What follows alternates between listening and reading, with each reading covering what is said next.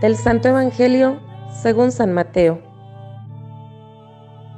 En aquel tiempo, Jesús dijo a sus discípulos, No juzguen y no serán juzgados, porque así como juzguen, los juzgarán, y con la medida que midan, los medirán. ¿Por qué miras la paja en el ojo de tu hermano y no te das cuenta de la viga que tienes en el tuyo?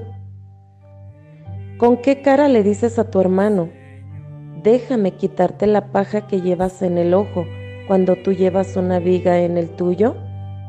Hipócrita, sácate primero la viga que tienes en el ojo y luego podrás ver bien para sacarle a tu hermano la paja que lleva en el suyo. Palabra del Señor.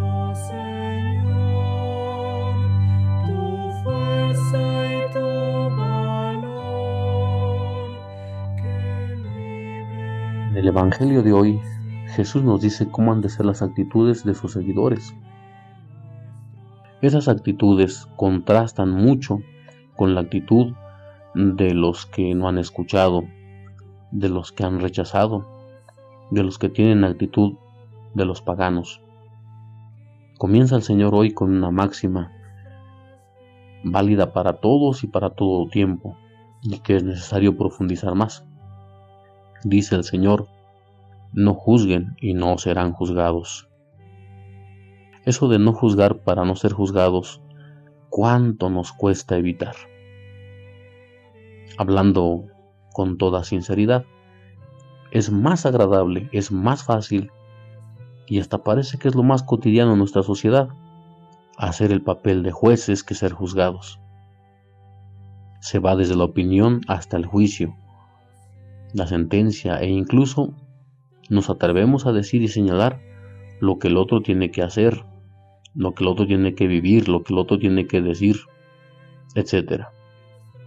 Pero veamos, juzgar no se refiere tanto a dar una opinión o hacer una valoración del otro, más bien se refiere a la condenación, a establecer sobre esa persona una sentencia lapidaria, a mirar más sus debilidades sin actitud de misericordia. Esto nos lleva a etiquetarlo y muchas veces a descartarlo de forma definitiva.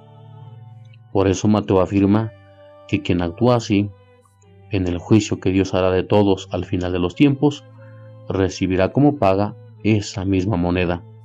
Es decir, será juzgado de la misma manera que lo hizo con nosotros. Hoy no se, nos enseña en el Evangelio cómo el opinar de lo externo que vemos, pues es muy fácil. Pero intentar ponernos en la piel del hermano, en sus zapatos, no lo es tanto. No es tan fácil.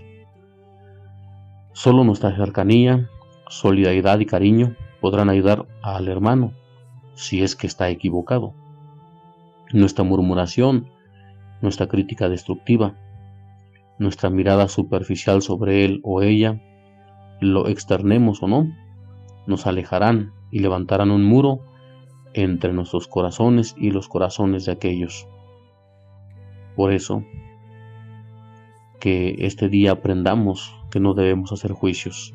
El único juez, el único Señor es Dios. Que Dios te bendiga.